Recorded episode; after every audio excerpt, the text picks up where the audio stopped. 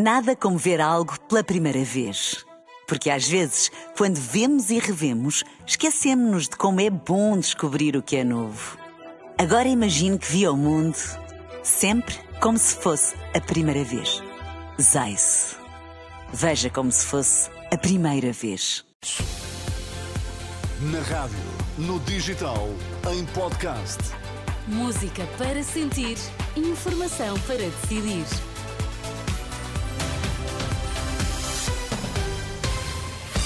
Abrir a edição das 5 na Renascença, os destaques que marcam a atualidade esta quarta-feira. Bom dia. Interrogatório aos três detidos por suspeita de corrupção na Madeira começam a ser ouvidos esta manhã.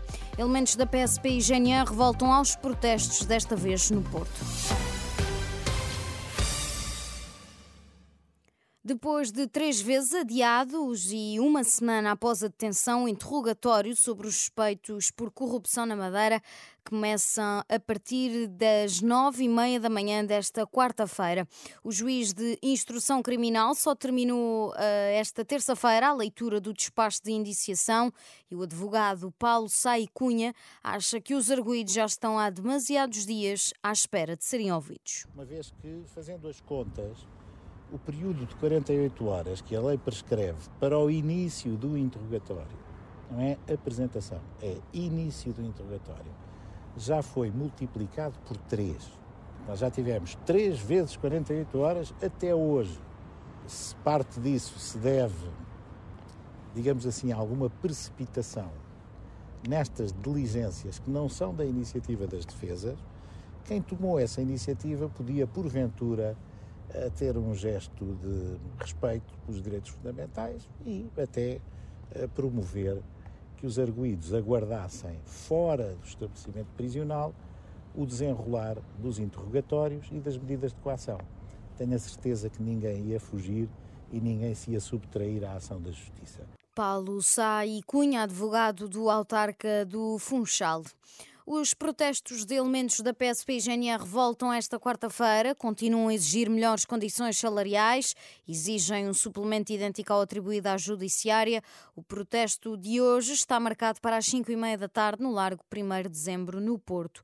Os elementos da PSP e GNR estão há mais de três semanas a protestar.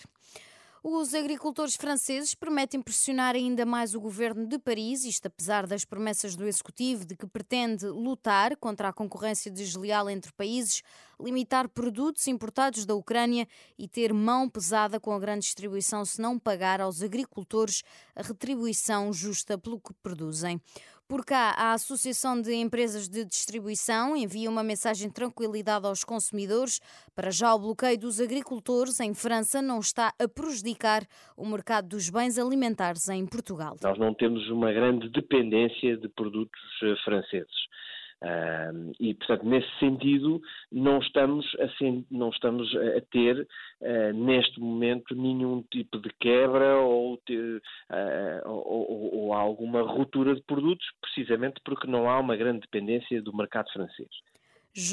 aliás, Gonçalo Lobo Xavier, ouvido pela jornalista Marisa Gonçalves. A Comissão Europeia homenageia o antigo presidente da instituição Jacques Delors, que morreu em dezembro aos 98 anos, numa cerimónia em Bruxelas com os chefes de governo e de Estado da União Europeia. Realizada no edifício da sede da Comissão Europeia, a cerimónia será presidida pela atual presidente da instituição, Ursula von der Leyen, e conta com os líderes dos Estados-membros da União Europeia. Também o primeiro-ministro António Costa vai estar presente. Na véspera desta cerimónia, Portugal e Espanha decidiram conjuntamente declarar um dia de luto nacional em homenagem a Jacques Delors. O Comando Central dos Estados Unidos declarou que abateu um míssil anti-navio lançado pelos rebeldes úteis do Iêmen sobre o Mar Vermelho. Não foram registados feridos ou danos, disse o comando na rede social X. O abate ocorreu por volta das 11h30 da noite, 8h30 na hora de Lisboa. Nada como ver algo pela primeira vez. Porque às vezes, quando vemos e revemos, esquecemos-nos de como é bom descobrir o que é novo. Agora imagine que viu o mundo sempre como se fosse a primeira vez. Zais. Veja como se fosse a primeira vez.